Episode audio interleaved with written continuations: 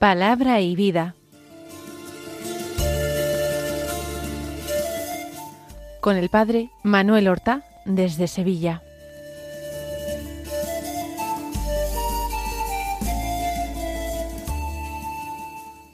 En el nombre del Padre y del Hijo y del Espíritu Santo. Amén.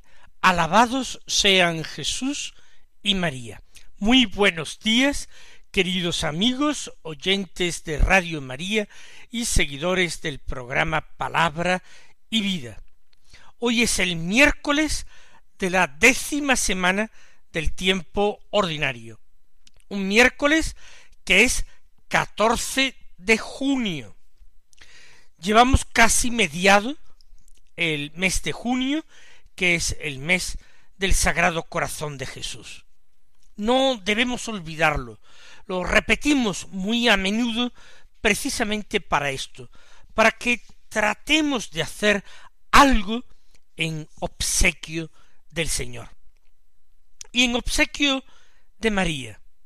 Recordemos cómo María está al pie de la cruz y la contemplación del crucificado con su costado abierto por la lanza del soldado, que abre camino directo a su corazón como fuente de agua viva, fuente de esperanza, fuente de Espíritu Santo, es ella, junto con el discípulo amado, la primera testigo de aquel acontecimiento. Vamos nosotros entonces a escuchar la palabra de Dios como el mejor homenaje, la mejor respuesta al amor inconmensurable del corazón de Cristo, como el tributo más rendido a Nuestra Señora del Sagrado Corazón de Jesús, Nuestra Señora del corazón hondo que acogía todas las palabras y los acontecimientos de la vida de su Hijo para meditarlos allí en su corazón. Continuamos con la lectura y la meditación del Evangelio de San Mateo, en el Sermón de la Montaña, en el capítulo quinto, del que hoy tomamos los versículos diecisiete al diecinueve que dicen así en aquel tiempo dijo Jesús a sus discípulos, No creáis que he venido a abolir la ley y los profetas. No he venido a abolir, sino a dar plenitud. En verdad os digo que antes pasarán el cielo y la tierra que deje de cumplirse hasta la última letra o tilde de la ley. El que se salte uno solo de los preceptos menos importantes y se lo enseñe así a los hombres, será el menos importante en el reino de los cielos. Pero quien los cumpla y enseñe, será grande en el reino de los cielos. Vamos entonces con las enseñanzas de este breve texto. No son muchas, ni son particularmente complicadas, pero son enseñanzas muy sustanciosas, enseñanzas que tienen para nosotros una validez eterna. En primer lugar, la afirmación de Jesús. No se os ocurra, no penséis siquiera que he venido a abolir la ley y los profetas. ¿Qué significa abolir? Dejar sin efecto.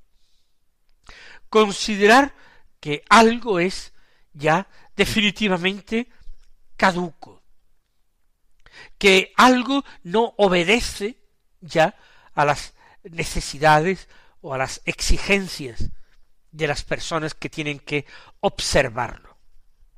La ley y los profetas, nosotros las conservamos en la Biblia. Para nosotros son palabra de Dios una palabra que no puede pasar jamás. La enseñanza de Jesucristo no viene a declarar inválida o inútil toda la revelación de Dios a los antiguos, en el Antiguo Testamento. de ninguna manera. La enseñanza de Jesús, a pesar de que inaugura un tiempo nuevo, a pesar de que constituye una alianza nueva y eterna, se manifiesta en perfecta continuidad con la enseñanza dada por Dios a los hombres como preparación a la venida del Mesías. Por eso no es abolida, sino llevada a plenitud. Hay una continuidad, hay una secuencia armónica de revelación de Dios a los hombres. Y se consideró en la primitiva iglesia una herejía, la de quienes enseñaron o afirmaron que el cristiano puede prescindir de la ley y los profetas, que el cristiano puede quedarse con los escritos cristianos de los apóstoles y evangelistas. Eso es herejía. ¿Por qué? Porque el Señor Jesús no ha venido a abolir la ley los profetas, sino a llevarlas a plenitud, mostrando hasta qué punto esa ley y ese mensaje de los profetas eran no solamente santos, porque venían de Dios, sino que además eran particularmente oportunos para enseñar y para disponer el corazón de los hombres a la nueva alianza que Dios les ofrecería un día. Así pues nosotros oramos y nosotros rezamos con el Antiguo Testamento hoy y encontramos en él maravillas y encontramos que nos habla de Cristo en cada uno de sus libros y que el Señor Jesús se asoma entre las páginas del eh, libro santo de la ley y de los profetas. El Señor se asoma y muestra eh, figuras de Él en eso que llamamos Antiguo Testamento, Antigua Alianza. Segunda enseñanza. Antes pasarán el cielo y la tierra que deje de cumplirse hasta la última letra o tilde de la ley. Hasta que deje de cumplirse. Evidentemente, la profecía se cumple, se realiza. Habrá otros textos de la ley que no tienen que cumplirse, sino que eran para ser cumplidos en el término de su vigencia, los textos legales del Antiguo Testamento.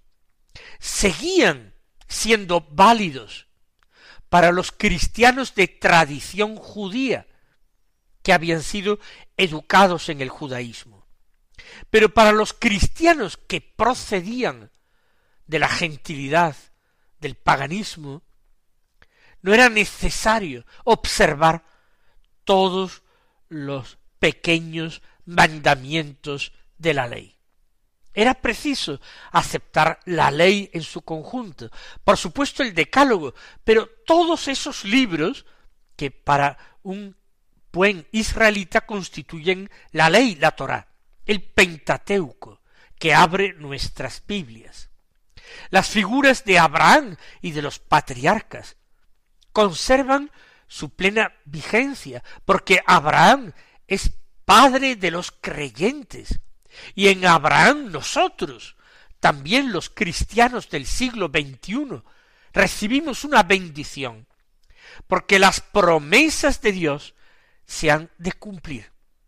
Esto es lo que nos dice el texto, que pasarán antes el cielo y la tierra que deje de cumplirse hasta la última letra de la ley. En el Antiguo Testamento, todas las naciones se bendecirán en Abraham por lo que Abraham ha hecho, no reservarse a su hijo, a su hijo único, antes por la obediencia de la fe haber sido capaz incluso de levantar la mano contra él. Por haber hecho esto le había prometido Dios todas las generaciones serán benditas en ti. Así pues, no deja de cumplirse hasta la última letra o tilde de la ley, porque la palabra de Dios no pasa jamás. Pero ahora viene la tercera enseñanza que quizás pueda ser la que a nosotros, cristianos que no procedemos del judaísmo y somos del siglo XXI, nos pueda parecer más extraña. Jesús dice que el que se salte uno solo de los preceptos menos importantes de la ley y lo enseñe así a los hombres, será el menos importante en el reino de los cielos. Jesús en el Sermón de la Montaña se está dirigiendo a hijos de Abraham, a miembros del pueblo elegido de Dios que es el pueblo de Israel. Ellos han recibido esa ley con preceptos fundamentales, importantísimos, imprescriptibles, y otros preceptos más circunstanciales. Ellos, los judíos que han creído en Jesús como Mesías, deben seguir cumpliendo esa ley, sabiendo que no es la ley la que los justifica a ellos, sino que es su fe en Cristo Jesús, el Salvador de los hombres, el Mesías de Israel. Por tanto, saltarse un precepto o enseñarlo así a los hombres, se refiere a los hombres de Israel, no a los paganos. Ese será el menos importante en el reino de los cielos. ¿Por qué? Porque en el fondo, con su actitud, con su menosprecio de los preceptos menos importantes, con su olvido a la, hora de enseñarlo a otros eh, hermanos judíos, a sus propios hijos, lo que está demostrando es un menos aprecio de la obra de Dios, de su obra de revelación, que buscaba al hombre para salvarlo, que buscaba a su pueblo para preferirlo. Así pues, hay que amar la obra de Dios hasta en sus más ínfimos detalles. Quien los cumpla, de Israel, por supuesto, y los enseñe a sus hijos en Israel, por supuesto, ese será grande en el reino de los cielos. ¿Por qué? Porque presta su fe a Dios, a un Dios que no se puede equivocar, que no ha querido equivocarse ni confundir a los hombres, a un Dios que ha buscado la salvación de los hombres y en continuidad con esta enseñanza nos ha entregado a su Hijo único, Jesucristo. Bendigámoslo y démosle gracias y esforcémonos a nuestro nivel, en nuestra situación, en nuestro tiempo, con nuestra propia tradición religiosa y cultural, esmerémonos en considerar todo lo que sea en servicio de Dios, una obra agradable a Él, que no puede ser tratada con negligencia, que no puede ser olvidada, sino observada en sus más pequeños aspectos con amor y fe.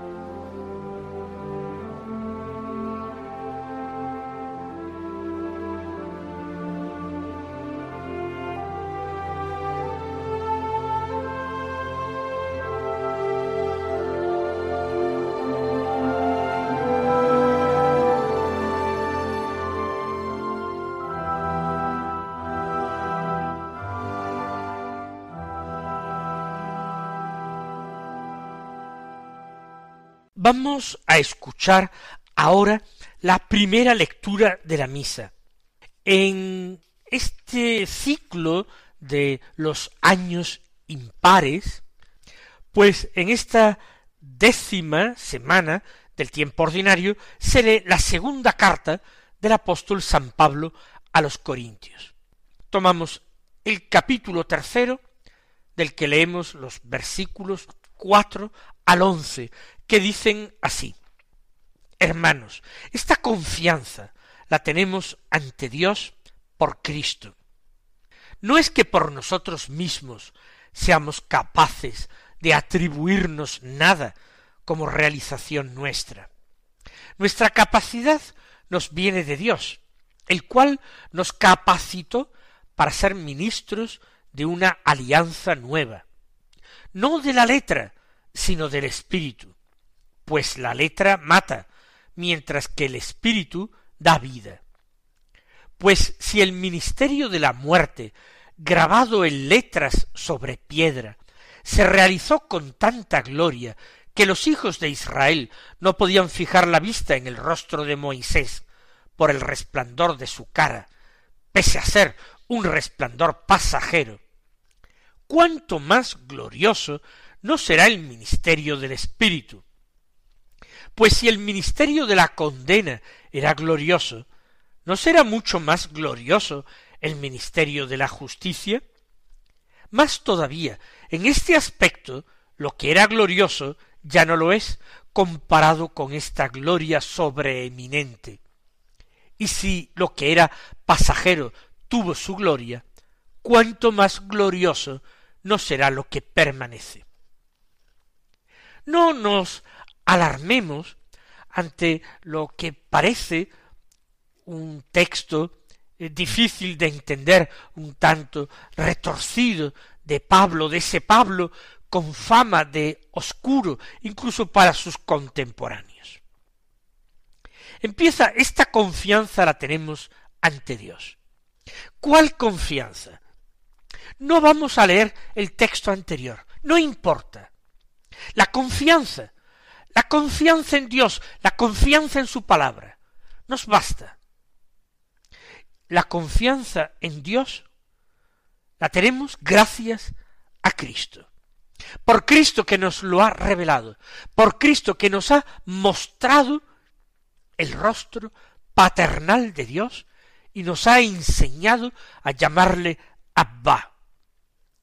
Cristo nos inunda de confianza, porque Él ha venido para salvarnos.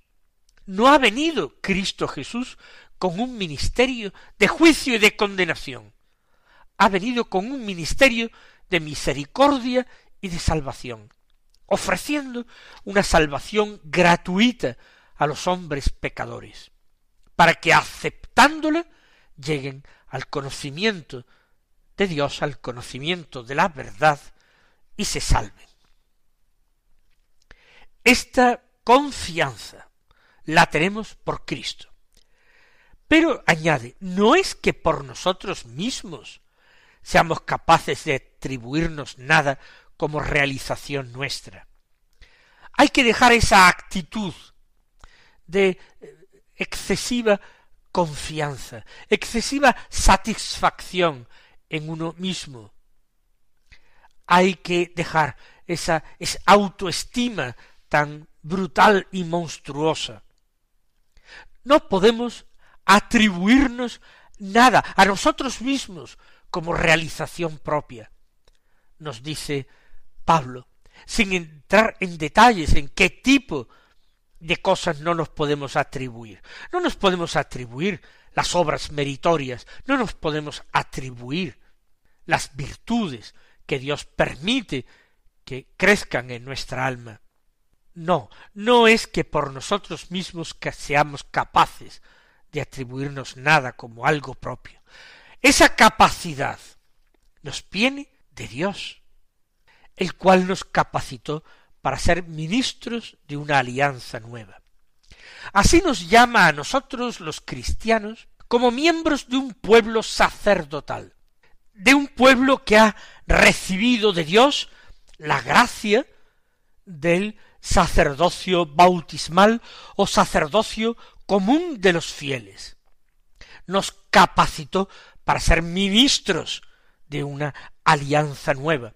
Esa alianza nueva no está hecha de letras, letra que al final termina dando muerte, matando. La letra mata, sino que es la alianza nueva, una alianza de espíritu. ¿Por qué? Porque el espíritu da vida. El ministerio de la antigua alianza era ministerio de muerte, porque la ley nos llevaba a juicio y la ley terminaba condenándonos. Pues bien, en ese ministerio de la antigua alianza, que era ministerio de muerte, Moisés, por ejemplo, cuando volvía de hablar con Dios en el tabernáculo del encuentro, en esa tienda de la reunión, su piel, la piel de su rostro, resplandecía luminosa hasta el punto de que los israelitas no se atrevían a mirar su rostro y Moisés los cubría. Este ejemplo toma Pablo y dice, si ese ministerio, que era ministerio de la muerte, porque la ley conducía a la muerte, la letra mata, y la ley estaba grabada en tablas de piedra, se realizó con tanta gloria, tanta gloria que ni siquiera se podía ver el rostro de Moisés, y eso que era un resplandor pasajero. Pues, ¿cómo no será mucho más glorioso el ministerio nuevo, el ministerio de la vida, el ministerio del Espíritu, el ministerio de la nueva alianza?